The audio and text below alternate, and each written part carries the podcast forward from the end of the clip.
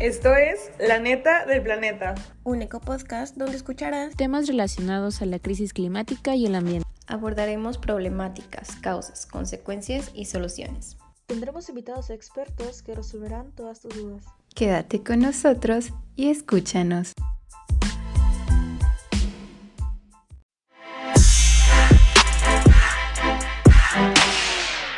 Bienvenidos sean todos. Mapeco México se complace en presentarles una nueva edición de nuestro programa favorito, La Neta del Planeta. El día de hoy nos sumergiremos en nuestras peores pesadillas ambientales. En este segmento les relataremos un par de historias que les erizarán la piel. Hablaremos de sequías interminables y residuos tóxicos encontrados en bebés humanos. Mi nombre es Andrea Duarte y en esta ocasión me acompaña mi equipo del área de educación de Fundación Mapeco México. Ellos son Brenda Correa, Alejandra Ortiz, Ana de la Rosa, Cintia Domínguez, Dafne Murillo y Hugo Meda. Somos Mapeco México y el tema de hoy es especial de terror. Cierren sus ojos y permítanos entrar en su mente. Disfruten el suspenso y quédense con nosotros hasta el final.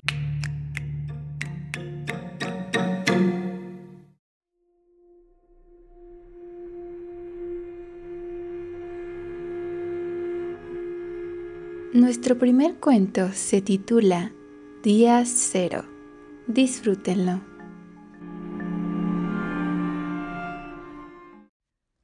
El ruido de cientos de voces discutiendo despertó a Brenda de su sueño. La sed insaciable no le había permitido dormir desde ya tres días. Tres días, dijo para sí misma, pensando si su cálculo era acertado o si acaso los días se habían vuelto interminables. Con el rabillo del ojo recorrió su habitación. Su vista se detuvo un segundo en la esquina contraria. Había vendido todo, todo lo que pudo vender antes de que el esfuerzo fuera en vano. Su mirada se detuvo de pronto en el cuerpo que yacía en el suelo. El olor era casi insoportable, pero ella ya no lo sentía. Contempló sus ojos, tratando de recordar el color que solían tener. Un intento inútil, ni una sola lágrima, solo podía pensar en su sed.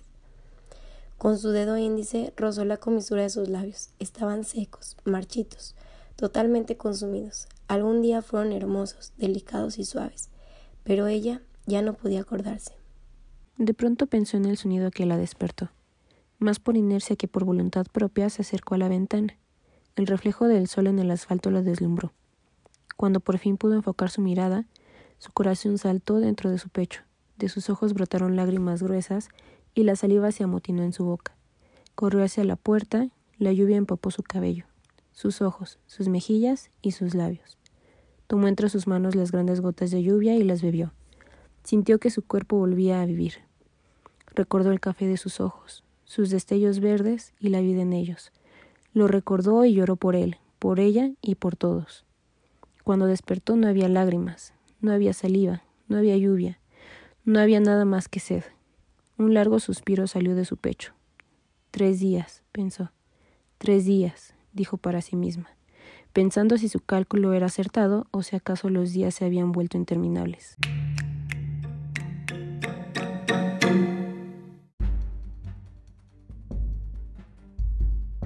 De acuerdo con la ONU, 15 millones de mexicanos no tienen acceso al agua potable.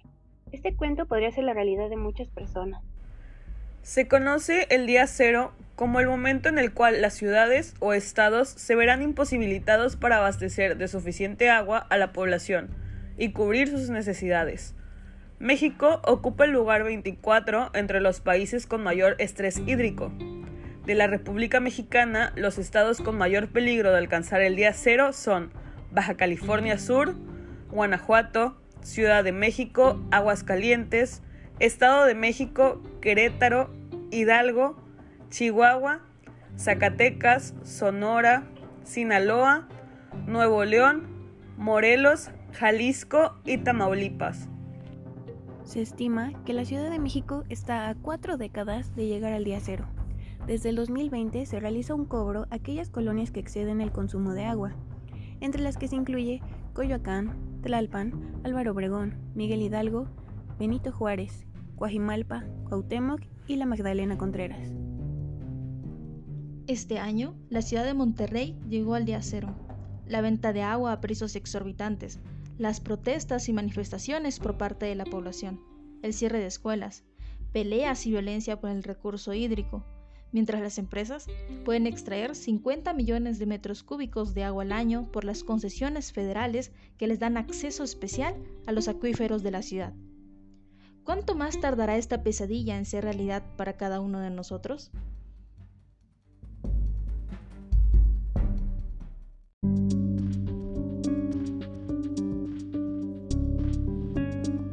A continuación, tenemos un último relato que seguro los hará correr al espejo para echarse un vistazo.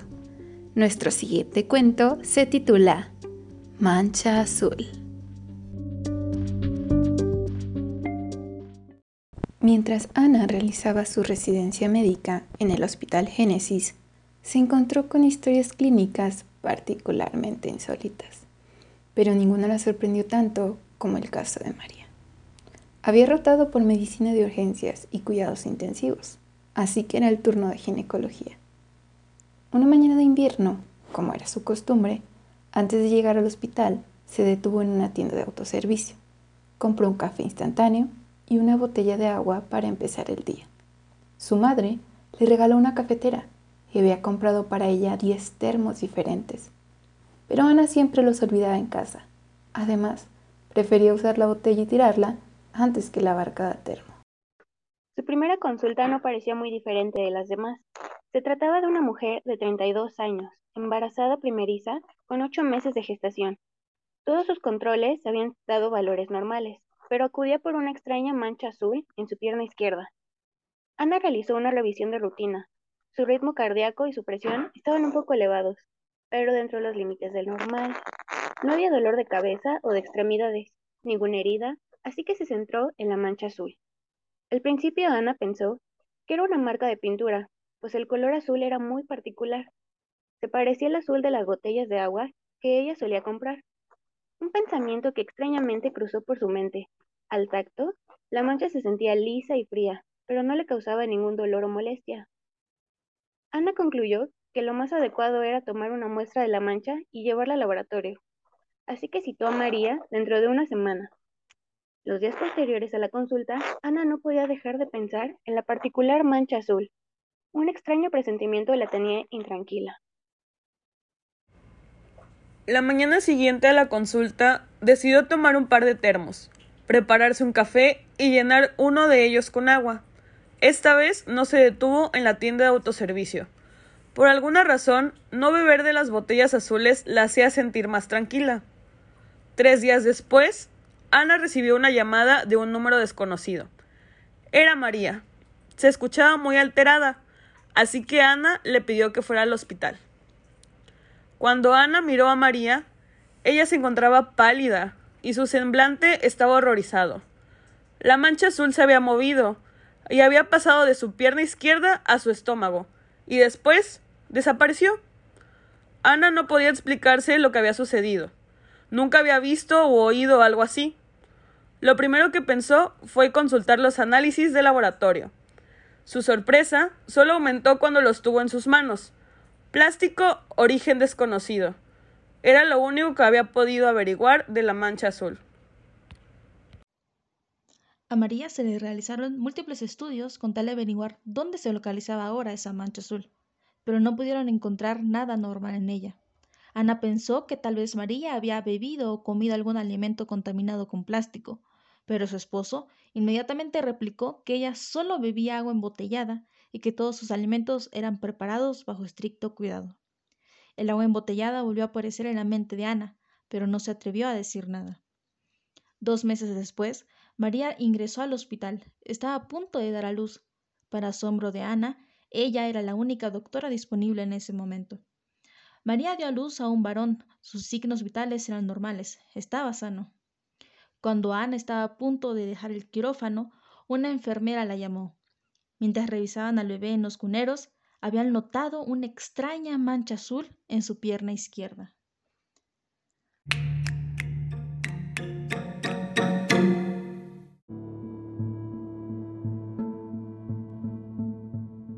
Los plásticos que han podido llegar a nuestro cuerpo en forma de microplásticos proceden del agua que bebemos y los alimentos que consumimos. Los microplásticos se han encontrado en elementos básicos de nuestra alimentación, como la sal, el agua del grifo, en mariscos, en cerveza, flotando en el aire o incluso cayendo con la lluvia sobre montañas y ciudades. Esas micropiezas podrían tardar décadas o más en degradarse por completo. El nivel de exposición en todas las especies es casi seguro. Se han hecho descubrimientos inquietantes sobre los microplásticos. Los recipientes de plástico para alimentos arrojan una gran cantidad de pequeñas partículas en el agua caliente, teteras y biberones. Si los padres preparan fórmula para bebés agitándola en agua caliente dentro de una botella de plástico, su bebé podría terminar tragando más de un millón de partículas microplásticas cada día. Se considera entonces que desde que el plástico se popularizó en la sociedad, todos hemos tenido microplásticos en el cuerpo. Los potenciales efectos de los microplásticos en la salud de los consumidores son aún desconocidos y precisan de más investigación. Los estudios disponibles actualmente se basan en experimentos de laboratorio que exponen células o tejidos humanos a los microplásticos o bien análisis realizados en ratas o ratones. Algunos estudios han expuesto organismos acuáticos a microplásticos, encontrando que la reproducción en ellos es menos efectiva o bien que hay cierta producción de daños físicos.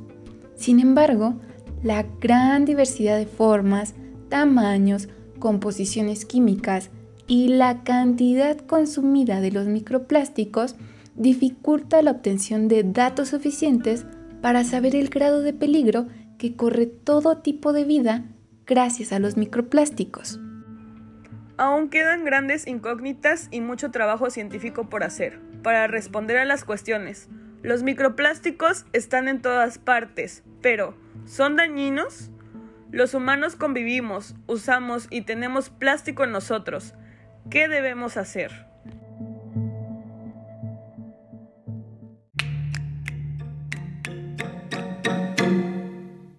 Este fue el especial de terror.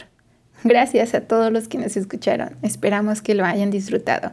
Les invitamos, como siempre, a seguir reflexionando sobre la situación actual del país y de nuestro mundo.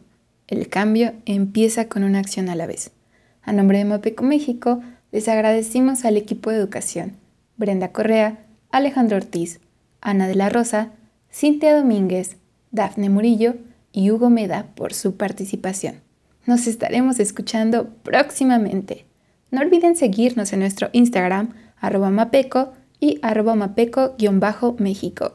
Les recordamos que ya estamos en 16 países de Latinoamérica, así que anímate, únete a nuestro equipo y juntos hagamos el cambio. Un placer estar con ustedes. Hasta la próxima. Cuídense mucho. Esto es La Neta del Planeta.